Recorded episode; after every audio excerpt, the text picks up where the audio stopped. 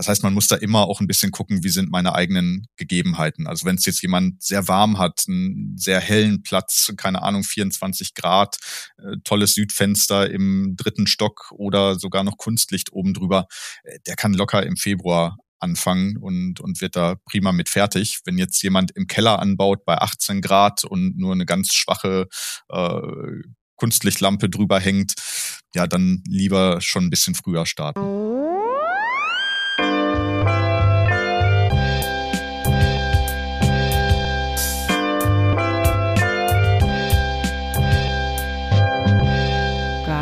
Garten Ede Herzlich willkommen, meine Damen und Herren. Schön, dass ihr ein weiteres Mal dabei seid bei einer weiteren Folge Garten Ede. Mein Name ist Elias und ich habe heute nicht wieder nur ein wunderbares Thema. Nein, ich habe auch einen wunderbaren Gast, denn ich habe den Daniel von chiliwelten.de zu Gast. Und wie sollte es anders sein, spreche ich mit dem Daniel natürlich über das Thema Chilis. Wir reden über die Aussaat, über die Vermehrung, über die Anzucht, über das, was die Pflanze übers Jahr braucht, um sich wohlzufühlen und am Ende euch natürlich auch genügend Ertrag zu bringen und auch über die Verarbeitung und vieles, vieles mehr. Daniel hat da wirklich keine Frage offen gelassen und daher ähm, lohnt sich das natürlich für euch dran zu bleiben. Es lohnt sich äh, für mich, äh, muss ich tatsächlich auch sagen, und vielleicht auch für euch natürlich, dass ihr keine Folge verpasst, äh, wenn ihr abonnieren und folgen drückt, mir vielleicht auch noch eine positive Bewer Bewertung da lasst, wo ihr auch immer den Podcast hört. Das würde mich sehr freuen und ähm, daher entlasse ich euch äh, oder lasse euch jetzt in Ruhe, dass ihr in Ruhe den Podcast hören könnt. Viel Spaß mit Daniel von Chili Welten zum Thema Chili.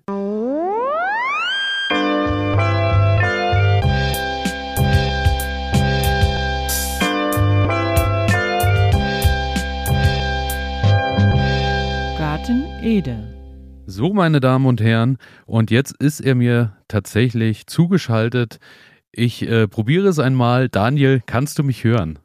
Ja, hi Elias, ich höre dich gut. Wunderbar, es freut mich. Daniel von chiliwelten.de ist heute ja mein Gast, so äh, wie ich es euch gerade schon äh, ein bisschen angeteasert habe. Und äh, Daniel ist der Fachmann, mein Fachmann für, für Chilis. Und äh, daher ähm, werden wir heute mal so ein bisschen im Gespräch so einiges äh, klären über, äh, was ist so zu beachten, grundlegend bei der Aussaat und bei der Anzucht von Chilis. Und ähm, aber ganz grundlegend, bevor wir jetzt da überhaupt ähm, starten, zunächst erstmal meine Frage an dich, Daniel. Wie bist du zu den Chilis gekommen oder wie haben denn die Chilis zu dir gefunden, dass die so zu deiner Leidenschaft wurden? Ja, das hat sich tatsächlich eher so ein bisschen zufällig ergeben. Also wie ich glaube, ganz viele, die so mit äh, privatem Hobbygartenbau anfangen, äh, ging das bei mir eigentlich eher so mit Tomaten und Kräutern und so los. Und ähm, ich bin ja hier im Ruhrgebiet, äh, was auch so als eine der regenreichsten Regionen in Deutschland gilt. Und das Problem, was ich eigentlich immer hatte, war mit Tomaten, dass ich ständig Pilzkrankheiten da drauf hatte. Und das hat mir immer so das Thema ein bisschen verleidet. Ich hatte halt auch nie ein Gewächshaus zur Verfügung. Ähm, wenn ich sie untergestellt habe, ging das immer direkt mit deutlich weniger Licht einher. Deswegen war äh, Tomaten für mich immer so ein bisschen so eine Hassliebe. Und irgendwann bin ich mal durch Zufall an ein Tütchen äh, Chili-Saatgut gekommen. Ich glaube, das war irgendeine Frutessens oder sowas. Äh, könnte eine Cayenne gewesen sein oder eine, eine Thai Chili. Ich weiß es gar nicht mehr so genau. War auf jeden Fall eine Beilage in irgendeinem so Gartenheftchen, an das ich gekommen bin. Und das habe ich dann einfach mal angekeimt und hatte die Pflanze, die dann zum Glück auch äh, echt schön geworden ist, eigentlich das komplette Jahr ungeschützt bei Wind und Wetter draußen stehen. Und während äh, ich mit den Tomaten den üblichen Kampf äh, drum hatte, was schneller geht, die Fruchtreife oder die Vernichtung durch die Kraut- und Braunfäule, ähm, hat die Chili sich von äh, wirklich allen Wetterwidrigkeiten total unbeeindruckt gezeigt. Und das fand ich eigentlich total cool. Und das war so das erste, was mich damit äh, in Kontakt gebracht hat. Gar nicht mal so übers Essen oder über, über Schärfe und so, sondern wirklich diese Faszination, wow, da hast du eine Pflanze, die äh, ist, sage ich mal, vom, vom Spaß, sie anzuziehen und zu kultivieren, ähnlich cool wie Tomaten und man kann auch wirklich in der Küche eine Menge damit anfangen. Und gleichzeitig äh, war halt für mich so der Aha-Effekt, die ist super robust. Also die hält unser, unsere Wetterbedingungen total super aus. Da habe ich gedacht, ach ja, da baust du doch mal drauf aus und, äh, auf und machst nächstes Jahr ein bisschen mehr in die Richtung. Und so fing das an. Und darüber kam ich dann halt auch immer mehr zum Schafessen, kam halt auf immer schärfere Sorten. Das war halt zum Einstieg auch eine relativ milde, zumindest mal im Vergleich zu vielen Züchtungen, die es heute gibt. Und ja, das war so mein Einstieg in das Thema. Und dann habe ich immer weiter mich damit befasst und immer mehr geguckt, wie ich das Ganze auch auf der Anzuchtseite, sage ich mal, optimieren kann. Damit habe ich tatsächlich äh, gar nicht gerechnet, weil ich eher äh, wirklich den klassischen Weg äh, vermutet hätte, dass du über das Essen und über es muss immer schärfer, höher und weiter gehen, äh, dann äh, auf die Chili gekommen bist. Aber siehst du, dann hat die Chili doch ganz anders ihren Weg zu dir gefunden.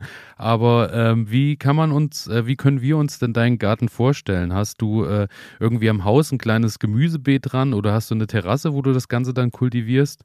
Wie schaut das bei hm. dir aus?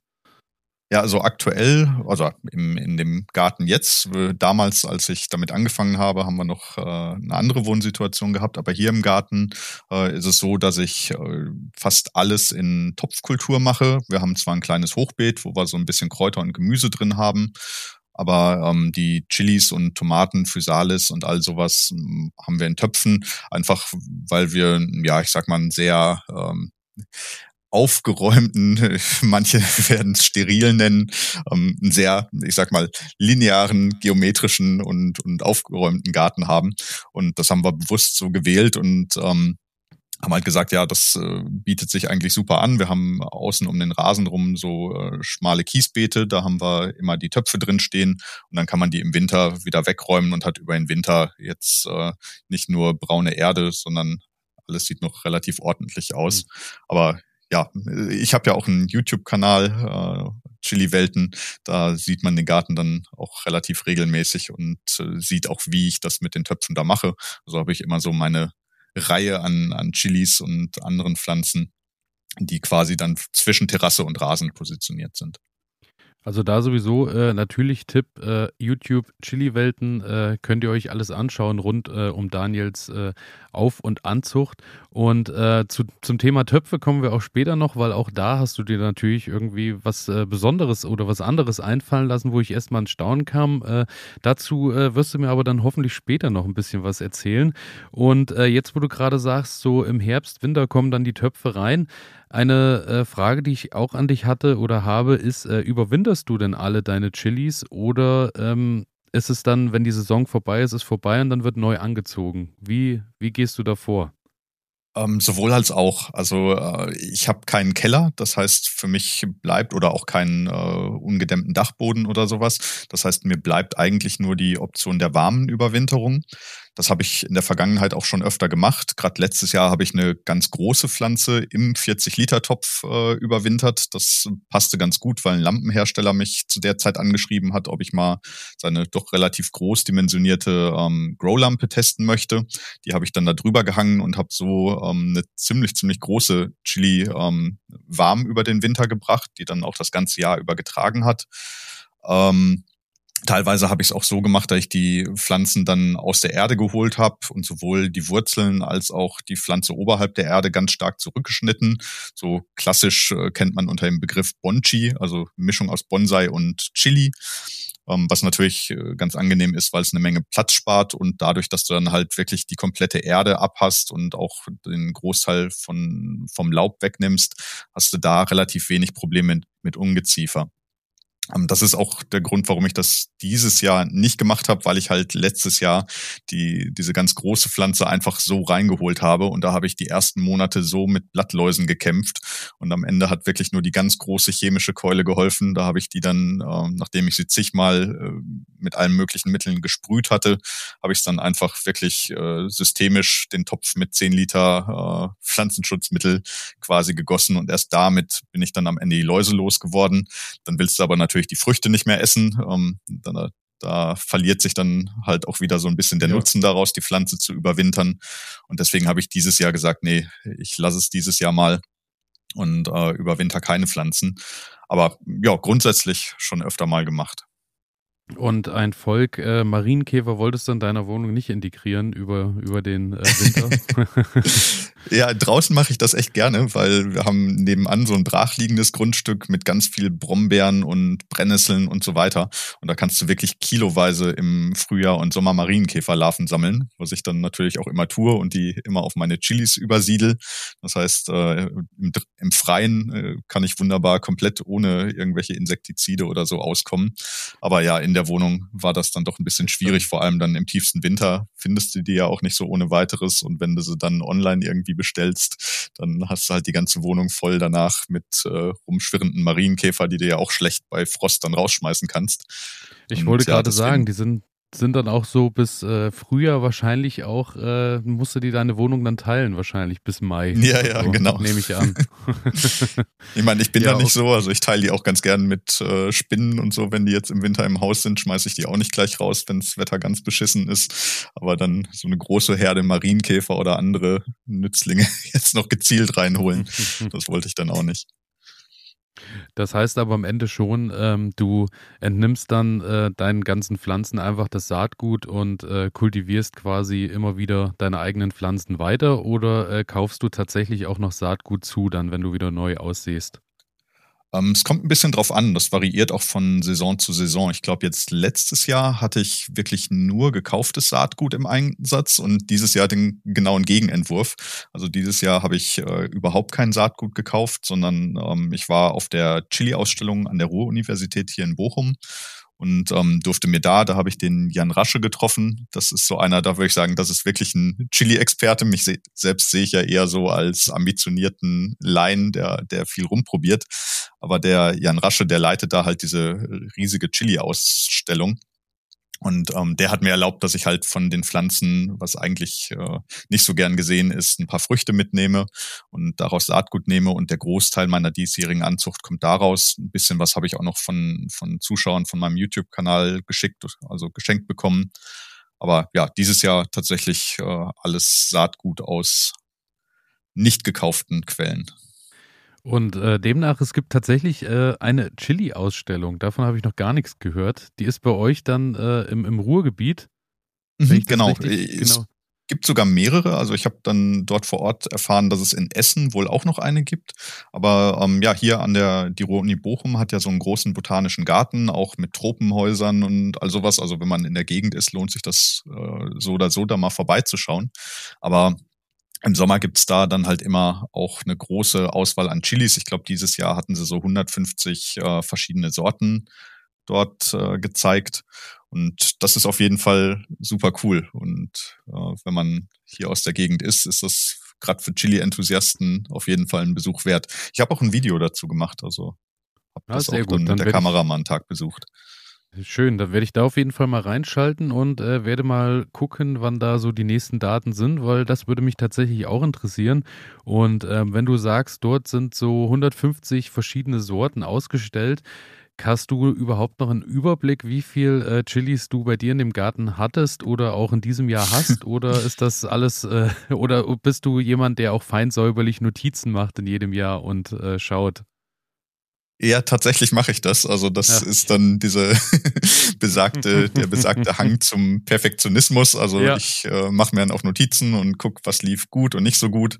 Ähm, ist natürlich jetzt leichter, seit ich das Ganze auch äh, mit der Kamera so ein bisschen dokumentiere. Dann kann man nochmal zurückgehen und gucken, ah, wie war das eigentlich vor zwei Jahren. Aber ähm, ja, das hat sich auch so ein bisschen entwickelt über die Zeit. Also früher hatte ich eher mehr Sorten und dafür halt kleinere Töpfe und äh, durch den ganzen Garten verstreut. Da hatte ich dann teilweise 30, 40 verschiedene Sorten ähm, in der Anzucht. Und bin da aber jetzt die letzten, ich glaube, zwei oder drei Jahre schon so eher ein bisschen Richtung äh, Qualität über Quantität gegangen, habe äh, sowohl geschaut, dass ich in der Anzucht mich ein bisschen intensiver um die einzelnen Pflanzen kümmern kann, aber auch dann den draußen mehr Platz in Form von größeren Töpfen biete. Das heißt, die letzten Jahre hatte ich dann immer so zwischen 10 und 15 Sorten nur noch. Nur. Ja, Reicht, nur ist gut. Ich äh, wollte gerade sagen, ja. Aber, genau, also ähm, es ist eh immer so, dass ich kiloweise am Ende der Saison verschenke, weil es halt immer viel mehr ist, als wir selber brauchen.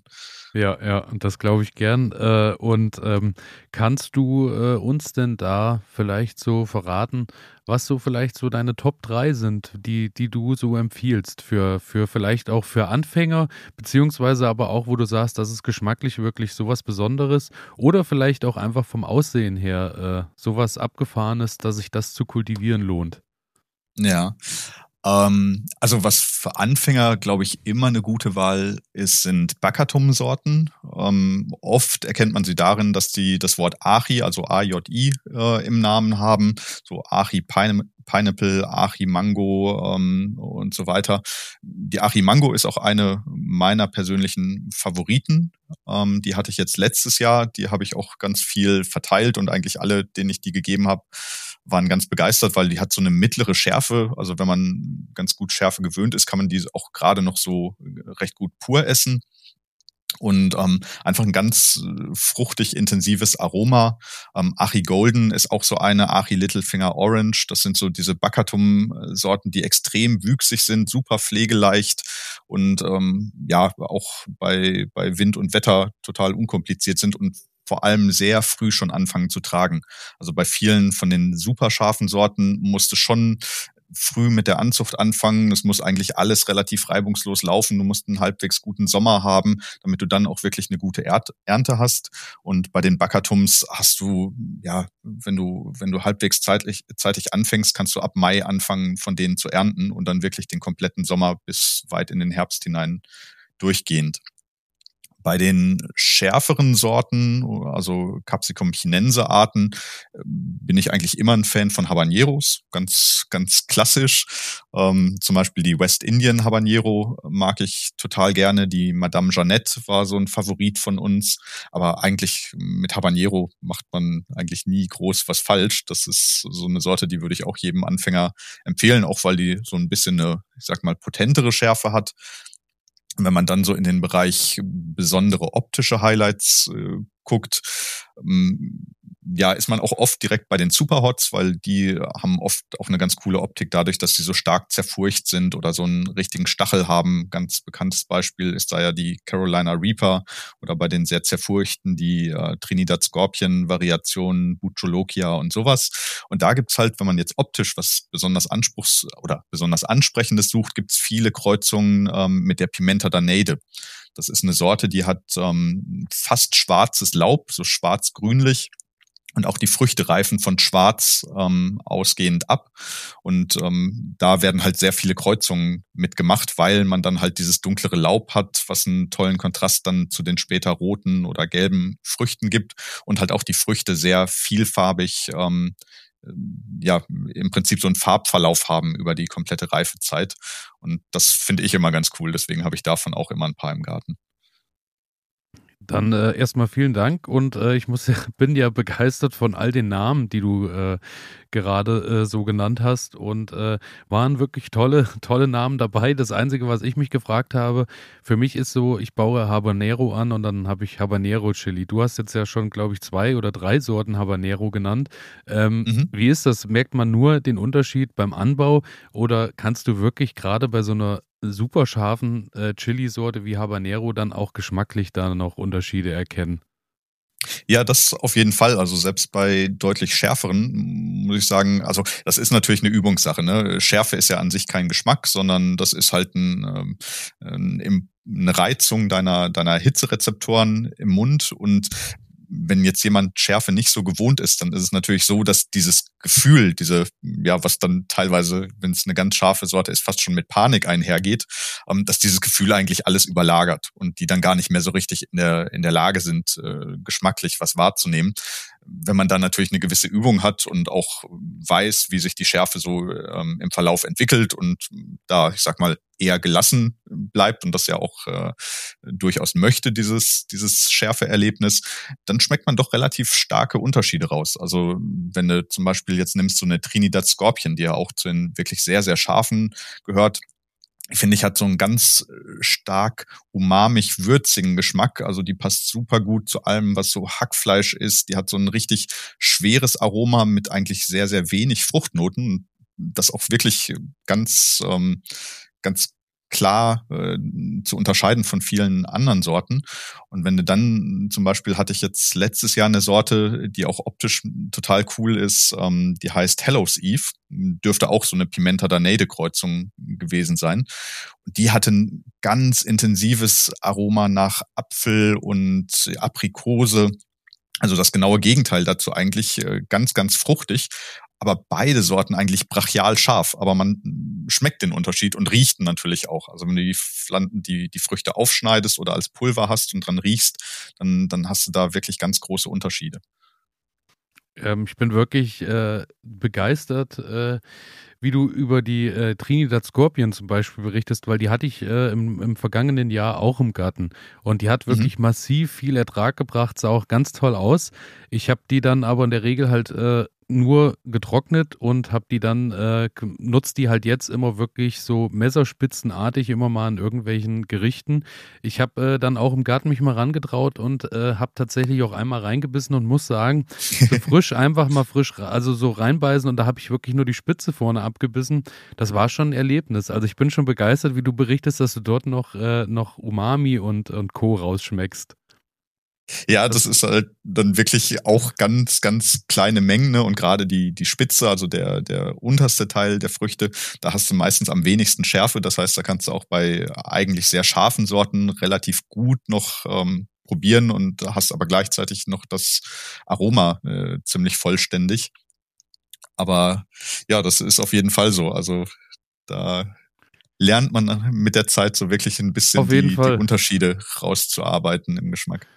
Auf jeden Fall, weil die hatte wirklich schon äh, ganz gut äh, Bums, wenn ich das so äh, sagen darf. Und, ja, äh, auf jeden Fall. Ähm, und wir sind da ja jetzt auch äh, gerade äh, bei dem Thema, ähm, ich glaube, was so, was so das, das allgemeine Wissen ist, so ist immer, ja, bei den die Kerne darf man nicht essen, weil die Kerne sind besonders scharf und so, aber ich glaube, mhm. gelesen zu haben, dass ja eigentlich diese, diese weiße Innenhaut, diese Membran oder was auch immer es ist, eigentlich das Scharfe ist. Stimmt das oder da Genau, das, das ja stimmt. Also ja. das ist die sogenannte Plazenta. Also es ist dieser leicht schaumig helle, wie du gesagt hast, ähm, Teil innerhalb der, der Chili.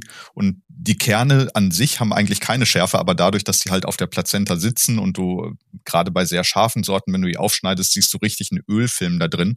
Und der legt sich dann natürlich auch auf die Kerne. Wenn du jetzt eine Chili klein schneidest, ähm, dann werden halt die, die Kerne und die Plazenta gedrückt und kommen aneinander. Und am Ende hast du tatsächlich Kerne, die den Eindruck vermitteln, als wären sie sehr, sehr scharf. Ähm, aber streng genommen bilden die Kerne jetzt selbst keine Schärfe. Okay, okay. Also äh, ist tatsächlich Vorsicht geboten äh, bei der äh, Plazenta, wie du gerade gesagt hast. Okay, dann werde ich genau, mir das auf also jeden wenn, Fall schon mal jetzt, auch merken.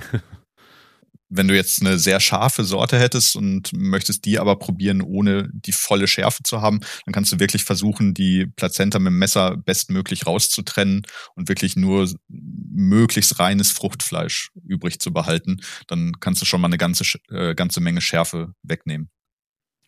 Das ist schon mal wunderbar und gut zu wissen. Und ähm, du hast gerade ähm, erwähnt, ähm, dass du schon ab Mai, glaube ich, äh, die ersten Chilis erntest, wenn ich das jetzt richtig mhm. verstanden habe. Ähm, daher lass uns mal äh, Richtung Aussaat gehen. Wann fängst du denn, wann beginnst du denn mit der Aussaat? Also ich persönlich fange jetzt in oder habe in diesem Jahr jetzt ähm, im Januar angefangen, wollte eigentlich am 1. Februar starten, so habe ich es letztes Jahr gemacht. Das hat eigentlich auch recht gut gepasst, obwohl ich in der Anzucht äh, einige Ungezieferprobleme hatte, was die Pflanzen doch ziemlich zurückgeworfen hat. Aber der Sommer war halt grandios und hat viel ausgeglichen. Ähm, ja, dieses Jahr hatte ich es eigentlich wieder so geplant, in der Hoffnung, dass ich äh, dieses Jahr weniger Probleme in der Anzucht habe und ähm, dann entsprechend auch es dann noch funktioniert, wenn es jetzt nicht nochmal so einen Traumsommer gibt. Ähm, ich habe aber dieses Jahr zum ersten Mal Rokotos mit dabei, also Capsicum pubescens. Und da haben mir dann viele gesagt, oh, fang lieber früher an, wart nicht so lange, die brauchen doch sehr, sehr lange. Und da ich die selber noch nie äh, aus Samen angezogen habe, habe ich mich da auf die vielen Aussagen verlassen, habe dann doch schon, ich glaube, ja, erste Januarwoche ähm, die Rokotos angefangen und mit den Chinensen habe ich mich dann ähm, auch entschieden, jetzt schon etwas früher zu starten, nämlich Mitte Januar mit äh, dem Ankeimen. Und ja, ich, ich werde jetzt, ich habe jetzt noch eine Annuum-Sorte und eine Baccatum. Ich denke mal, die Annuum werde ich so nächste Woche dann mit Wasser in Kontakt bringen und die Baccatum vielleicht so Mitte Februar. Okay, und ähm, das ist nämlich, äh, was mir auch aufgefallen ist. Ich habe ja jetzt auch schon ein paar Jahre so äh, Gartenarbeit äh, hinter mir und ähm, habe dann auch irgendwann mal die Phase gehabt, dass ich mich sehr habe leiten lassen durch die ganzen Dinge, die man bei Instagram und so überall sieht, wo die Leute dann teilweise schon 10 Zentimeter große Pflanzen im Februar präsentieren und so. Und habe dann auch im Januar angefangen und muss dann tatsächlich sagen, ähm, Januar hat mit meiner Option so mit Wintergarten und vielleicht abends nochmal ein kleines bisschen Kunstlicht dazuschalten, aber sonst keine Wärmematten und so irgendwie die Pflanzen nicht besonders besser gemacht als die, die ich im Februar ausge, ausgesät habe. Daher habe ich da irgendwie meinen Weg gefunden und äh, empfinde für mich den Februar als so der geeignetste Monat, um zu starten, dass die Pflanzen dann auch stark nach draußen kommen. Und mhm. ähm, Du, ich habe jetzt aber gerade bei dir auch gehört, du hast jetzt im Januar, äh, bist im Januar gestartet, aber es spricht jetzt nichts dagegen, wenn unsere Hörerinnen und Hörer ähm, auch erst äh, Mitte Februar oder so mit der Anzucht starten, weil viele bekommen dann immer schon die Ängste, weil eben so diese, diese Traumwelt von, von Instagram und Co. immer präsentiert, da sind die Leute schon bedeutend weiter als du und macht es am Ende überhaupt noch Sinn, was vorzuziehen. Also ja, bis ja. den Februar durch kann man eigentlich noch nutzen, um Chilis anzubauen, oder? Wie, äh ja, für die meisten Sorten. Also äh, es gibt bei Chilis halt auch eine ganz große Bandbreite, wie schnell die zur Fruchtreife kommen. Also ich meine, es liegt so zwischen 60 und 120 Tagen, also ist eine echt große Spanne wie lange das dauert. Es hängt natürlich auch immer von den eigenen Gegebenheiten ab. Ne? Wenn jetzt jemand äh, zum Beispiel eine Anzuchtsituation hat, wo es äh, tendenziell sehr kühl ist, wo die Pflanzen sich also ziemlich langsam nur entwickeln können, da kann es dann auch sinnvoll sein, vielleicht schon im Dezember oder im Januar anzufangen. Früher habe ich das teilweise auch gemacht, hatte dann aber dadurch, dass es bei mir eher warm ist und ich mit Kunstlicht arbeite, ähm, schon viel zu große Pflanzen, äh, viel zu früh, die dann Wachstumsstopp äh, gemacht haben und äh, dann wieder nach den Eisheiligen eine ganze Weile gebraucht haben, wieder in Schwung zu kommen, sage ich mal. Das heißt, man muss da immer auch ein bisschen gucken, wie sind meine eigenen Gegebenheiten. Also wenn es jetzt jemand sehr warm hat, einen sehr hellen Platz, keine Ahnung, 24 Grad, äh, tolles Südfenster im dritten Stock oder sogar noch Kunstlicht oben drüber, äh, der kann locker im Februar anfangen und, und wird da prima mit fertig. Wenn jetzt jemand im Keller anbaut bei 18 Grad und nur eine ganz schwache äh, Kunstlichtlampe drüber hängt, ja, dann lieber schon ein bisschen früher starten. Also es ist wirklich, kann man pauschal äh, gar nicht so wirklich sagen. Okay, also ähm, mit, mit weniger Temperatur natürlich langsameres Wachstum. Äh, aber ich habe dann immer so ein bisschen Angst, ähm, also da gut, wobei das Spargeln ja immer eher so dieses, wenn die, wenn die Pflanzen so sehr dünn und sehr hoch werden, ist ja eher immer so mhm. das Verhältnis, dass ich glaube, zu warm und zu wenig Licht, ne? Ist ja genau, dann immer ja. das Problem ja. bei der ganzen Sache, wo man dann ein bisschen schauen muss, was man da zurückschraubt. Ähm, und Du sagst, jeder muss so ein bisschen auf seine, sein Setup zu Hause achten. Ähm, wie siehst du denn aus? Siehst du in, in Aussaatschalen aus oder hast du äh, direkt in Töpfe oder ähm, in die, in die Quickpot-Paletten? Wie, wie ist da deine Vorgehensweise? Ja, ich habe da auch schon einiges durchprobiert. Was mir äh, tatsächlich jetzt am Ende am besten gefallen hat, sind einfach kleine Ziploc-Beutel, wo ich entweder ein gefaltetes Zewa oder ein Wattepad oder so reinmache.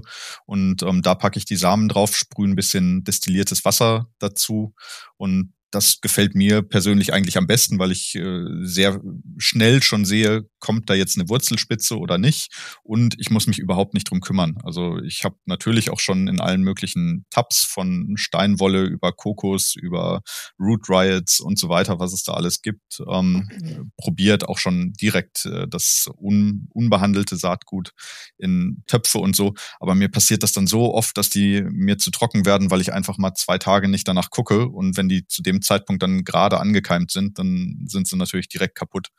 Und das Problem habe ich halt in, in diesen kleinen Zipbeuteln gar nicht. Die sind luftdicht, die sind wasserdicht und die lege ich zwei Tage, äh, zwei Wochen irgendwo an einen halbwegs warmen Standort und gucke alle paar Tage mal rein und alles, was dann Wurzeln kriegt, das ziehe ich dann um. Ähm, let die letzten Jahre habe ich es immer so gemacht. Ich habe dann die gekeimten Samen erstmal noch in Tabs gesetzt und dieses Jahr probiere ich mal direkt in relativ große Töpfe zu gehen.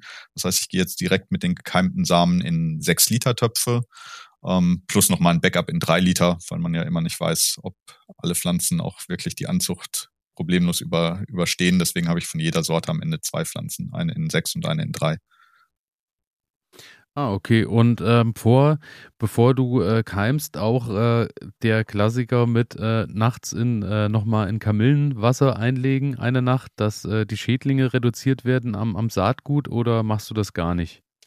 Ja, habe ich ähm, schon öfter mal gemacht, auch einiges drüber gelesen. Also äh, Salpeter wird ja auch oft empfohlen oder mal kurz in äh, ein leichtes Bleichmittel, Wasserstoffperoxid oder was ähnliches ähm, legen. Das kann man alles machen. Gibt auch Leute, die das im recht großen Stil gegeneinander getestet haben und gesehen haben, ja, also gerade ähm, Salpeter hat, äh, hat recht gute Ergebnisse, also auch signifikant bessere Ergebnisse gebracht als andere Methoden.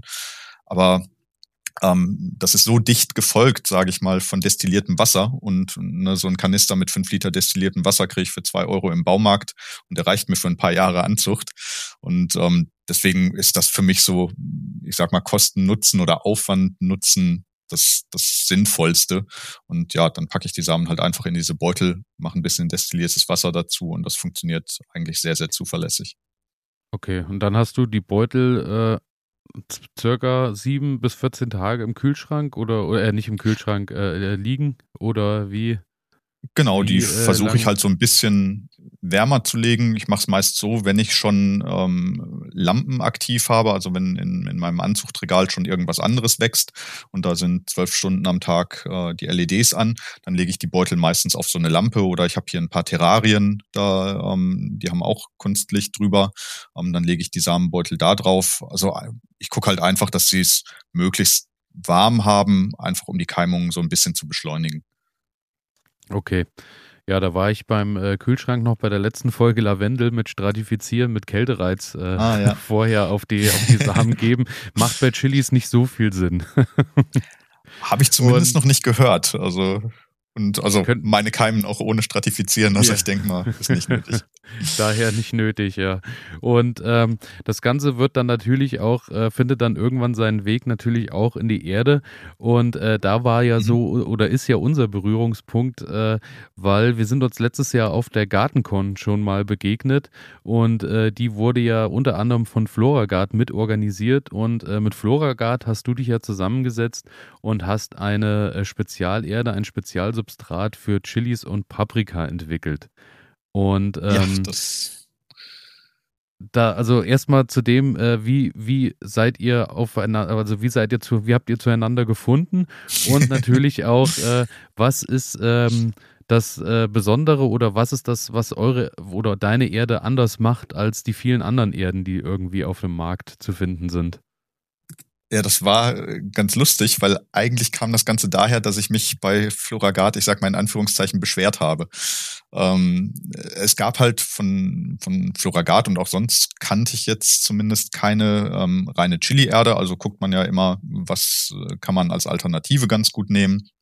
Viele nehmen Tomatenerden ähm, oder äh, ja, wer, wer so ein bisschen ins High-End-Spektrum geht, nimmt dann irgendwas von Plagra, Plagron oder Biobis oder sowas.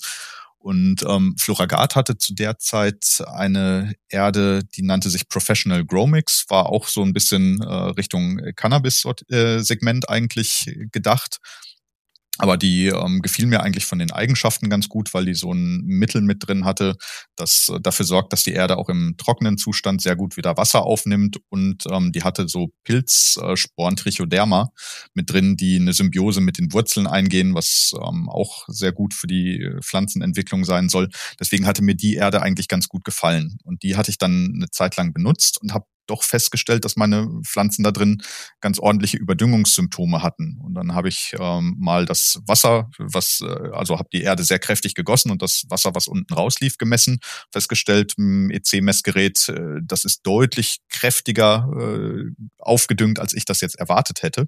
Und habe dann mal Floragat geschrieben und gesagt, ist das normal oder habe ich hier einfach einen Sack erwischt, der vielleicht irgendwie äh, in der Produktion zu viel Dünger abbekommen hat. Und so kam ich dann über mehrere Stufen am Ende zu dem äh, Thomas Büter von, von Floragard aus dem Marketing. Und äh, ja, mit dem habe ich mich dann ausgetauscht. Am Ende stellte sich heraus, also die, die Erde, die ich hatte, war vollkommen in Ordnung, aber meine Messmethode produziert einerseits sehr hohe Werte und andererseits ist die halt auch für Pflanzen, die nochmal deutlich höheren Nährstoffbedarf haben. Und ähm, so kam ich dann drauf und habe ihm gesagt, wie kommt das eigentlich, dass ihr überhaupt nichts für, für den Bereich Chili habt? Weil das ist ein Thema, das interessiert immer mehr Leute. Mein Gefühl ist, äh, das wird ähm, inzwischen fast annähernd groß wie, wie das Thema Tomatenanzucht ähm, im privaten Gartenbau. Und dann sagte er, ja, eigentlich eine, eine total berechtigte Frage und wir überlegen schon seit längerem, ob wir nicht mal ein Produkt in die Richtung machen. Hättest du nicht Lust, äh, mit uns zusammen sowas zu entwickeln? Und ja, da habe ich natürlich nicht Nein gesagt, weil es ja auch für mich eine super Chance war, an äh, eine Erde zu kommen, die, ich sag mal, genau meinen Wünschen entspricht. Und ja, so haben wir uns dann angefangen, mit Ideen auszutauschen und äh, am Ende tatsächlich ein fertiges Produkt hinbekommen was äh, schon mal allein ähm, von der Optik äh, wunderschön aussieht. Und äh, das Ganze nennt sich, glaube ich, im Handelsnamen Basissubstrat für Chilis. Ist das, habe ich das richtig in Erinnerung? Ja, ich glaube, also es, es hat einen etwas sperrigen Namen. Genau, ich glaube Basissubstrat für Chilipflanzen oder so, ja. Ja, ja, und auf jeden Fall leicht zu erkennen, wenn ihr sie irgendwo seht, sei es im Internet oder irgendwo im freien Verkauf. Äh, es sind jede Menge äh, rote Chilis äh, in allen Farben, also in allen Größen irgendwie verteilt auf der Verpackung.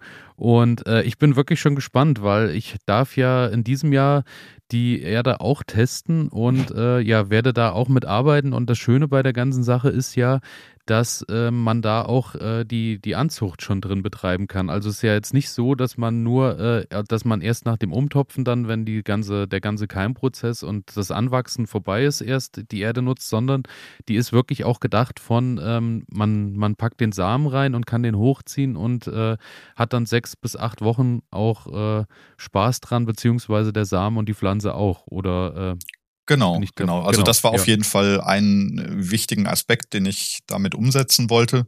Halt neben den äh, physikalischen Eigenschaften, also äh, ne, wie gut die Wasser hält, speichert, wie gut die auch im trockenen Zustand zu gießen ist und so weiter.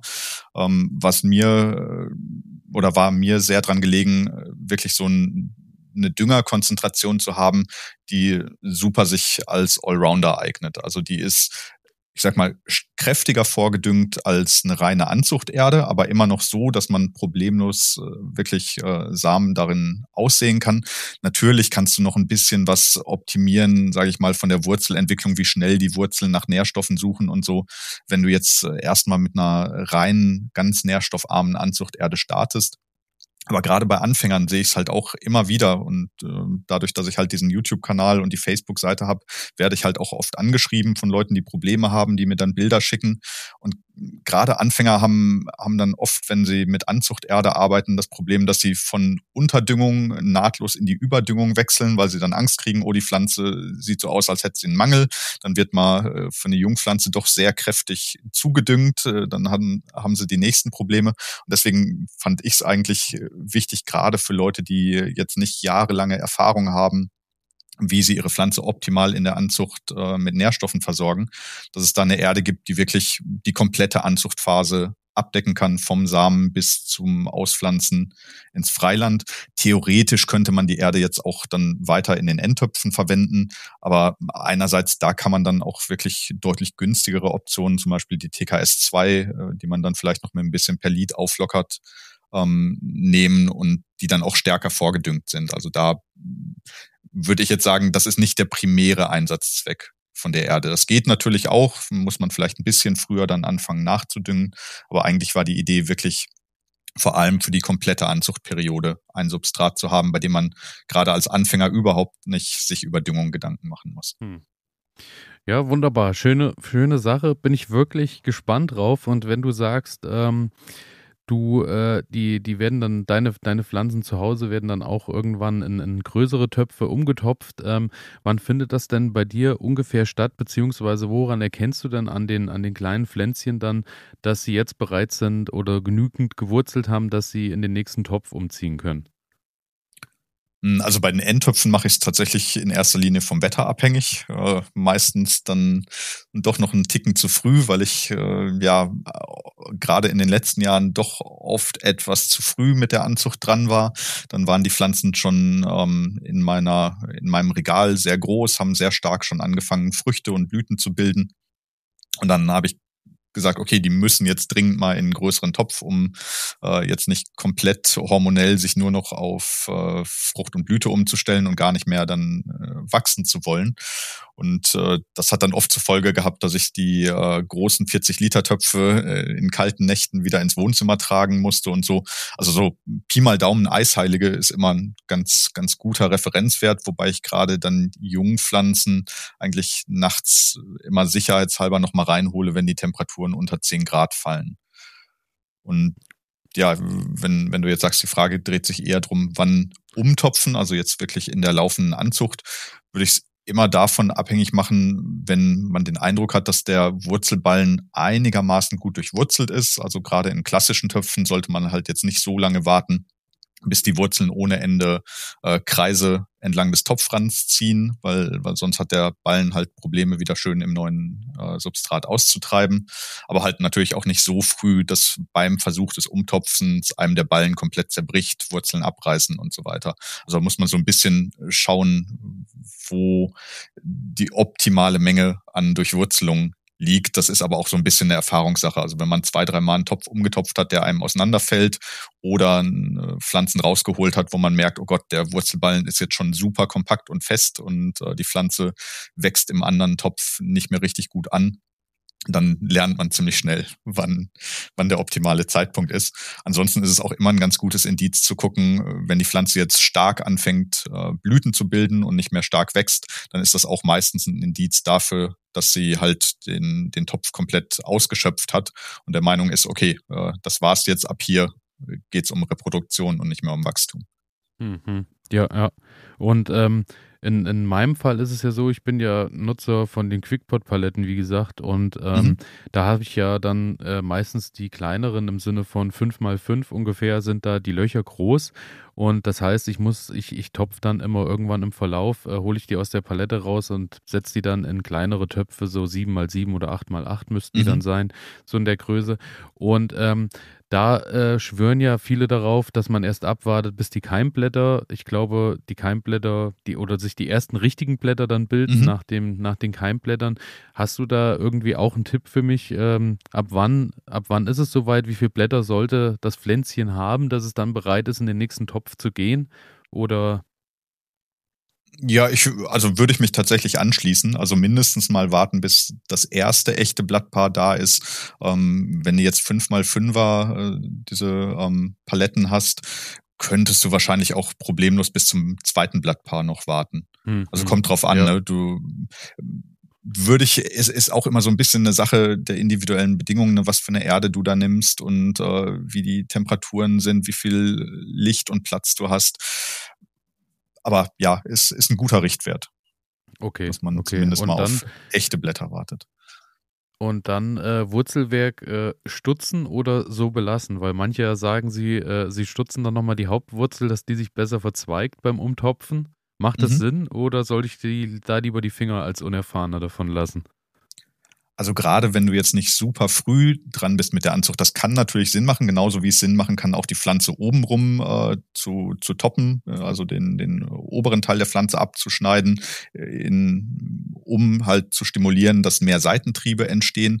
Ähm, das kann man alles machen hat aber auch immer zur Folge, dass die Pflanze in ihrer Entwicklung mal ein, zwei, vielleicht auch drei Wochen, je nachdem, wie rigoros man da vorgeht, zurückgeworfen wird. Das heißt, die Zeit muss man auch haben. Wenn jetzt jemand im äh, Dezember anfängt und den Platz hat und die Pflanze schon äh, auch in etwas größere Töpfe bringen kann, dann kann sowas natürlich Sinn machen, dass man noch mal einen feiner verzweigten Wurzelballen kriegt, dass man eine stärker verzweigte Pflanze obenrum bekommt, dass man solche Maßnahmen anwendet. Ich sag mal, für denjenigen, der jetzt wirklich erst im Februar, März anfängt, unter natürlichem Licht äh, mit anziehen, würde ich sowas nicht machen. So wenig Stress wie möglich, damit die Pflanze keine größeren Wachstumsstopps noch einlegt. Okay, okay, dann weiß ich Bescheid und, äh, und äh, bin dann natürlich auch äh, auf der Suche nach, ähm, wie es dann im Anschluss weitergeht, wenn die, die Pflanzen dann in ihre finalen Töpfe einziehen sollen, äh, auf deine Seite gestoßen, weil äh, du hast ja bei chiliwelten.de äh, hast du ja im Angebot, ähm, du verkaufst dort Stofftöpfe, wenn ich das so richtig genau. deklariere. Und ähm, Stofftöpfe ähm, sieht von außen so oder sieht als Produkt ein bisschen so aus wie ein Filztopf.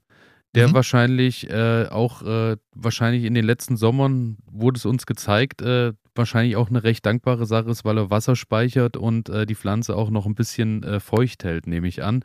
Oder äh, was sind was sind noch die Vorteile von den von den Stofftöpfen?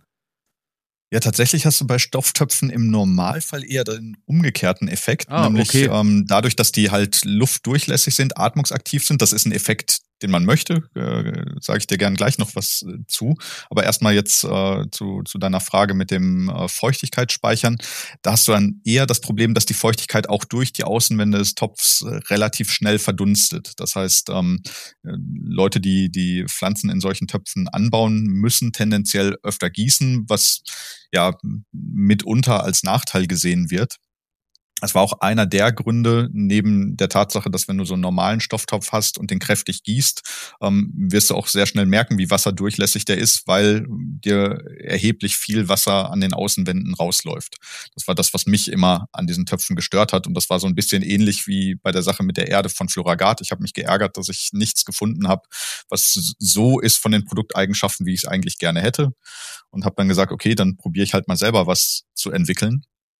Und ähm, was ich da gemacht habe, ist, dass ich äh, quasi, also es ist im Prinzip ein Unkrautvlies, ähm, das so leicht hydrophob ist, gerade im trockenen Zustand. Das ist in die Außenwände von dem Topf nochmal eingenäht. Und das heißt, wenn du einen trockenen Topf jetzt gießt, wird das Wasser beim Gießen erstmal relativ gut zurückgehalten. Also du hast fast keinen Wasserverlust dann durch die Außenwände.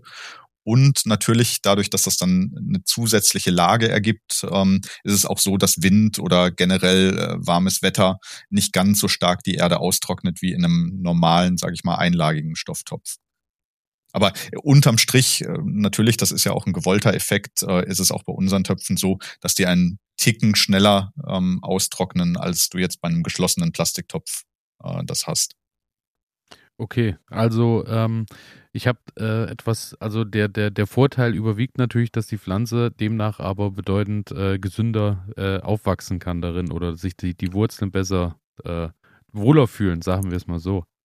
Genau, also unter anderem äh, die Wurzeln beziehungsweise äh, fast schon ein bisschen, also na gut, wenn du sehr nasse Erde hast und es da drin zu Faulprozessen kommt, dann gehen natürlich auch die Wurzeln kaputt. Aber auch viel ähm, an Bodenleben ist halt darauf angewiesen, dass du eine gute Sauerstoff äh, durch oder einen guten Sauerstoffeintrag ins Substrat hast.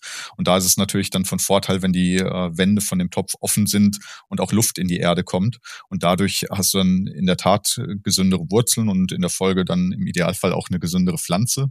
Und du hast ganz automatisch den Prozess, nach dem du mich gerade gefragt hattest, nämlich ob man die Wurzeln ein bisschen zurückschneiden könnte oder aufhaken, was ja auch viele beim Umtopfen machen. Das ist genau der Effekt, den du äh, natürlicherweise in diesen Töpfen hast. Also das war ursprünglich das, warum ich solche Töpfe verwenden wollte. Nämlich, ähm, wenn die Wurzeln an die Außenwand des Topfes kommen und da ist es dann bei einem normalen Plastiktopf hält sich ja da die Feuchtigkeit und dann hast du den Effekt, dass die äh, Wurzel einfach an der Innenwand des Topfes entlang weiter wächst und das Endergebnis, wenn es lange genug äh, lässt, sind dann halt Ringwurzeln und ein sehr fester Wurzelballen.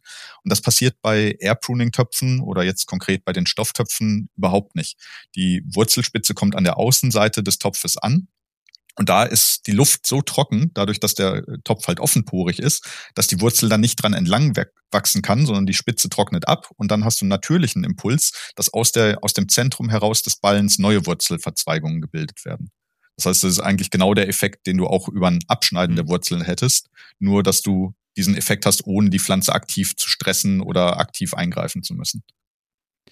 Das klingt wunderbar. Also ähm, für euch äh, da draußen, wenn ihr auf der Suche seid nach Töpfen oder nach Lösungen für eure Chili-Pflanzen im Sommer, dann äh, schaut vorbei auf chiliwelten.de und äh, Erde natürlich äh, bei floragard.de zu finden, könnt ihr dort online kaufen oder aber vielleicht auch mittlerweile im Baumarkt um die Ecke, wobei ich da nicht genau weiß, äh, inwieweit die schon äh, überall im Sortiment dann mit enthalten sind. Weißt du da mehr, ob die schon verteilt sind in den, in den Läden oder äh, ob die nur online zu, zu haben ist, die Erde? Ja, ich meine, es gibt jetzt äh, auch die ersten Geschäfte, die die anbieten, aber ja, dadurch, dass es ein neues Produkt ist, äh, hat, hat Floragard jetzt auf der Messe auch gesagt, die, die, das Interesse der Händler äh, ist wohl doch äh, relativ groß, aber bis die das jetzt alle dann auch tatsächlich bestellt haben und im Sortiment liegen haben, wird es wahrscheinlich noch ein bisschen dauern. Aber wahrscheinlich kann auch jeder Händler, der Floragard anbietet, die im Zweifel bestellen, wenn man sie sich jetzt nicht direkt von Floragard liefern lassen möchte. Daher am besten einfach äh, nachfragen oder dann äh, oder dann sich einfach bei floragard.de informieren. Genau, und dann, äh, wie du jetzt berichtet hast, ähm, du hast mit deinen Stofftöpfen, äh, die Pflanze wächst gesund äh, und hat natürlich dann im Anschluss auch äh, im besten Fall mehr Ertrag. Und dann natürlich meine Frage noch zum, zum großen Abschluss unseres Gespräches. Was machst du dann mit deinem ganzen Ertrag? Weil ich äh, kann mir vorstellen, das sind ja dann doch einige Kilo Chili, die du so über den Sommer erntest. Ja. Ähm, ja, tatsächlich den Großteil verschenke ich. Also, weil so viel, selbst wenn ich das jetzt äh, trockne und sehr kompakt als, als Pulver habe, äh, kriege ich das trotzdem oder kriegen wir äh, das hier nicht verbraucht, auch wenn wir gerne und viel scharf essen. Aber mit dem Teil, den ich behalte, mache ich tatsächlich am liebsten Pulver. Klar, über die Saison verwende ich die, die ähm, Früchte dann auch gerne frisch. Aber das kannst du ja nur eine begrenzte Zeit machen, bis die dann halt irgendwann anfangen, äh, gammelig zu werden, wenn du sie drinnen lagerst. Aber Pulver ist so mein Favorit. Ansonsten Soßen, fermentieren, das sind auch so Sachen, die ich eigentlich immer ganz gerne mache. Aber Pulver ist halt auch was, was ich super verschenken kann. Also dann mache ich immer ein ähm, paar Ladungen pro Jahr an Pulver, fülle das in so kleine Reagenzgläschen oder so kleine Glasfläschchen ähm, ab. Und dann hat man immer, wenn man irgendwo eingeladen ist oder so, ein super Mitbringsel. Also das ist so bei uns die häufigste Verwendungsform, würde ich sagen. Und dann packst du ähm, die Chilis in Dörrautomat oder wie, äh, wie machst du dein Pulver? Genau, ich äh, nutze dafür einen Dörrautomaten, lass die, meistens mache ich es bei sehr niedriger Temperatur, so 40, 45 Grad, dann aber auch entsprechend lang. Also je nach Sorte, wie dickwandig die ist, wie, wie leicht die sich trocknen lässt, kann das dann zwischen 24 und 48 Stunden dauern, bis die wirklich so trocken sind, dass, ähm, wenn du sie zusammendrückst, die wirklich knusprig zerbrechen. Und dann habe ich so ein, so ein kleines Schlagmalwerk, also wie so ein ganz kleiner Mixer, da packe ich die dann rein, pulverisiere die und fülle sie dann in, in kleine Gläschen oder Fläschchen ab. Und äh, musst du wahrscheinlich dann im Anschluss auch gut darauf acht geben, dass, äh, wenn das nächste Lebensmittel dann in den Mixer kommt, äh, vielleicht vorher das äh, Gerät nochmal richtig zu säubern, nehme ich an. Ja. Weil ansonsten kommt Freude auf zu Hause. Ja, das stimmt. Und äh, immer wieder stelle ich auch fest, dass es keine gute Idee ist, das Ganze drinnen zu machen. Ja, weil man ja, doch eine. Menge Pulver in die Luft freisetzt. Da Auch da, auch schon- ähm, ja, das äh, kann, ich, kann ich nachvollziehen, weil äh, so ging es mir auch. Äh, der Klassiker mit äh, Mixer ausgeschaltet und äh, Deckel aufgemacht und schon kommt äh, die ganze Ladung, die so in der Luft ist, im Mixer Genau. dir entgegen. Kommt immer wieder Freude auf und ich muss auch sagen, ich bin bis heute überaus dankbar an denjenigen, der mir damals den Tipp gegeben hat, wenn man den Dörrautomat mit Chilis, in dem Fall bei mir waren das die Scorpion, die Trinidad Scorpion, die wirklich auch Schärfe haben, wenn man den Dörrautomat laufen lässt, dann bitte draußen und nicht in geschlossenen Räumen zu Hause, weil äh, ich muss schon sagen, selbst im Hof der Geruch, der da so entstanden ist, äh, war schon recht ordentlich. Also ähm, ja, macht die Luft sehr würzig. ja, also ich glaube, ich kann mir das drinnen dann doch recht schwierig vorstellen. ja, nee, das, äh, wenn man die Möglichkeit hat, ist das auf jeden Fall draußen besser. Ja, das äh, so viel dazu. Und äh, ja, also dadurch, äh, dann, durch unser Gespräch bin ich, äh, fühle ich mich bestens vorbereitet jetzt für den Februar und für die, für die Aussaat und für alles das, was da auf mich zukommt. Werde mich auf jeden Fall in deinem Online-Shop auch nochmal äh, umschauen. Und ähm, ja, möchte dir erstmal Danke sagen für äh, das wunderbare Gespräch. Du hast wirklich keine Frage offen gelassen. Also wir haben ja wirklich von Sortentipps über Anzuchttipps alles mit drin gehabt. Ich denke, da war für alle äh, Zuhörer äh, und Zuhörerinnen was dabei. Daher vielen Dank, Daniel, für das wunderbare Gespräch mit dir. Hat mir sehr viel Freude gemacht. Und, ich danke, Ähm, mir hat es auch viel Spaß gemacht. Und äh, damit bleibt mir nur zu sagen, ich wünsche dir ein ganz tolles Gartenjahr, ein scharfes Gartenjahr, ein Jahr äh, voller bunter Chilis und äh, natürlich auch äh, der gewollten äh, Schärfe und äh, der vielen Geschmacksrichtungen, die du dabei noch wahrnimmst, von denen ich noch weit entfernt bin, diese zu schmecken. Ja, danke, das wünsche ich dir auch und freue mich auf jeden Fall zu hören, wie es bei dir dieses Jahr läuft. Äh, ich werde dir es berichten, weil ich vermute ja, dass wir uns sicherlich dann irgendwie bei der Gartencon oder, oder äh, solchen Veranstaltungen bestimmt nochmal begegnen. Das wäre auf jeden Fall eine schöne Sache. Alles klar. Dann ähm, würde ich sagen, wir, wir sehen, hören uns. Vielen Dank nochmal und bis bald. Ciao. Ja, danke. Ciao.